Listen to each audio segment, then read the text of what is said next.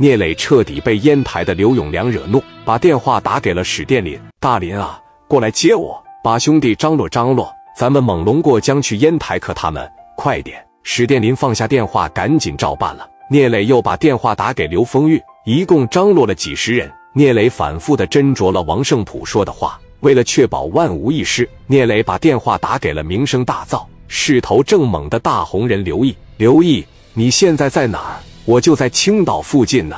你说，你说就行了。哥，聂磊说马上往烟台去。我这边出事了，拉着你的家伙开车。你现在去，我也马上去。行，我马上去。哥，还需要别的吗？聂磊告诉刘毅，对面是一伙亡命徒。你看，刘毅说：“哥呀，自打我跟你那一天啊，我就早已经把一切置之度外了。只要我爹我妈活得健康，给我搭上都没事多大的亡命之徒啊！让我见识见识啊！”放下电话，刘毅奔着烟台就去了。磊哥这边带着五六十号兄弟也奔着烟台去了。不是猛龙不过江，猛龙过江要考虑天时地利人和。聂磊的头脑中现在只有一个字。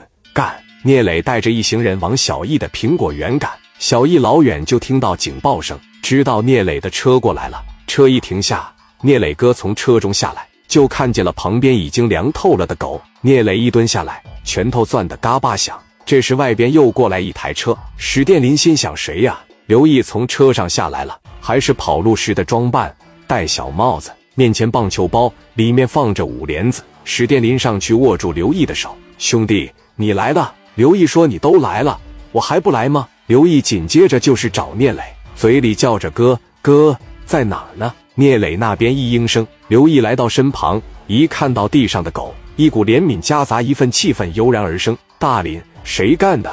史殿林说：“还能是谁呀？刘永良呗。”小一本不想再招惹黑社会，包括聂磊，但是人家已经来到家里了，怎么说也得开门打个招呼吧。把门一开，磊哥过来了。进屋坐吧。聂磊没让进太多的人，只是带着三大金刚和王群力进去了。来到屋内，聂磊看到的是一片狼藉，不由自主觉得汗颜了。聂慧来到小易身边，小易一下子抱住聂慧，叫了一声“慧姐”，就泣不成声了。来到两位老人跟前，聂磊说：“婶叔，我听说出事，连夜就过来了。”聂磊认为这个事自己有不可推卸的责任，如果自己细心一点，不过分依赖于别人。有可能不会出这个事。聂磊让两位老人换个地方待一会儿，找个酒店歇着。聂磊接着说：“剩下的事，我聂磊在这里承诺一点，以后这个果园你们就接着在这干，谁也不能让你们走。要让你们走，按照市场价赔。对家人、对朋友，我从来没有食言过。我是个一言九鼎的人，这个事儿我亲自来办。”